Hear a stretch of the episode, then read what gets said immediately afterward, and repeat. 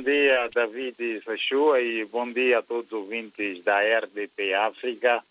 Para já aqui, quanto ao tempo, nós estamos com temperaturas entre os 29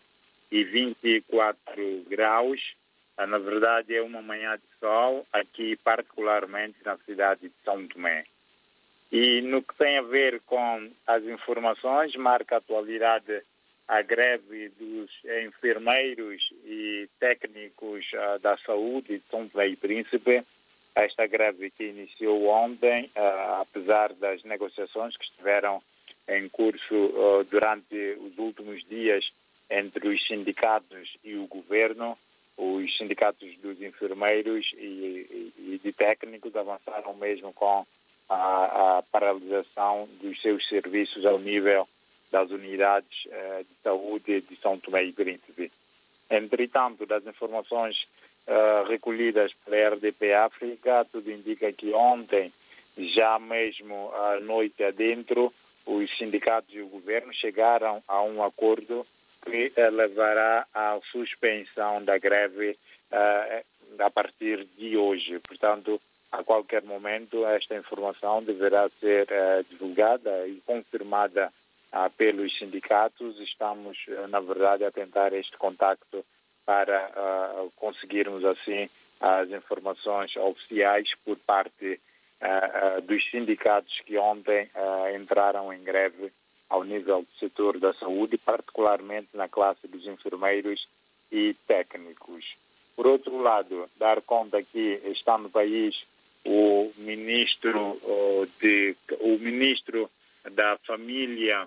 a Inclusão e Desenvolvimento Social de Cabo Verde, Fernando Eliso Freire, que está no país para uma visita de cinco dias. Ontem mesmo teve encontro com várias autoridades do país, eh, sobretudo membros do governo e também com o presidente da República, Carlos Villanova. Para hoje está previsto também um encontro com o primeiro-ministro Patrício Trovoada.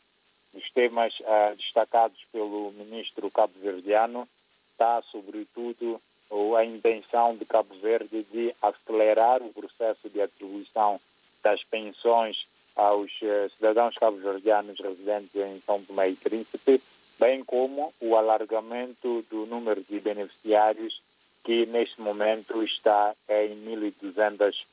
pessoas. Eh, Fernando Ligo Freire disse que o governo cabo-verdiano está a estudar os mecanismos para alargar e acelerar este uh, processo. Por outro lado, uh, também vai marcando ainda a atualidade a missão uh, do primeiro-ministro ao estrangeiro, o primeiro-ministro Patrício Tuvada, que regressou no último sábado ao país, depois de participar em vários eventos internacionais, incluindo a mesa redonda com os parceiros internacionais em Marrocos, onde de ter conseguido mobilizar os parceiros cerca de 160 milhões de dólares uh, de ajuda orçamental e também para o financiamento de vários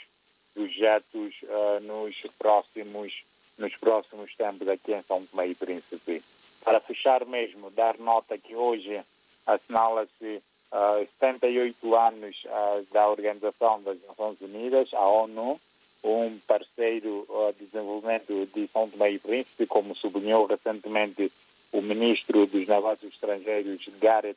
Guadalupe, as comemorações destes 78 anos da ONU em São Tomé e Príncipe uh, vão ser uh, assinaladas uh, no final da tarde com uma atividade no Arquivo Histórico de São Tomé e Príncipe, onde esta instituição e as suas várias agências vão assinalar com o governo os vários projetos que têm sido desenvolvidos para o progresso e desenvolvimento econômico e social de São Tomé e Príncipe.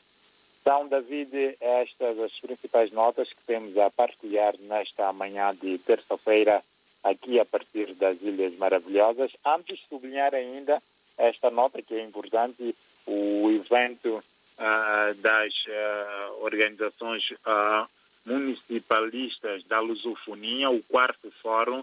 que deveria começar ontem eh, na Ilha do Príncipe, mas uh, foi adiado e espera-se que comece hoje este fórum que pretende reunir durante quatro dias representantes de vários municípios e organizações da lusofonia, bem como os falantes da língua galega, que vão se juntar na Ilha do Príncipe sobre o tema governança local para o desenvolvimento sustentável. O fórum não arrancou ontem devido ao problema com as aeronaves que garantem a ligação entre a ilha de São Tomé e do Príncipe. Espera-se que o problema seja resolvido hoje e que o evento, o evento também tenha o seu início efetivamente nesta terça-feira. Agora sim, concluímos a partilha destas notas que marcam a atualidade aqui no país.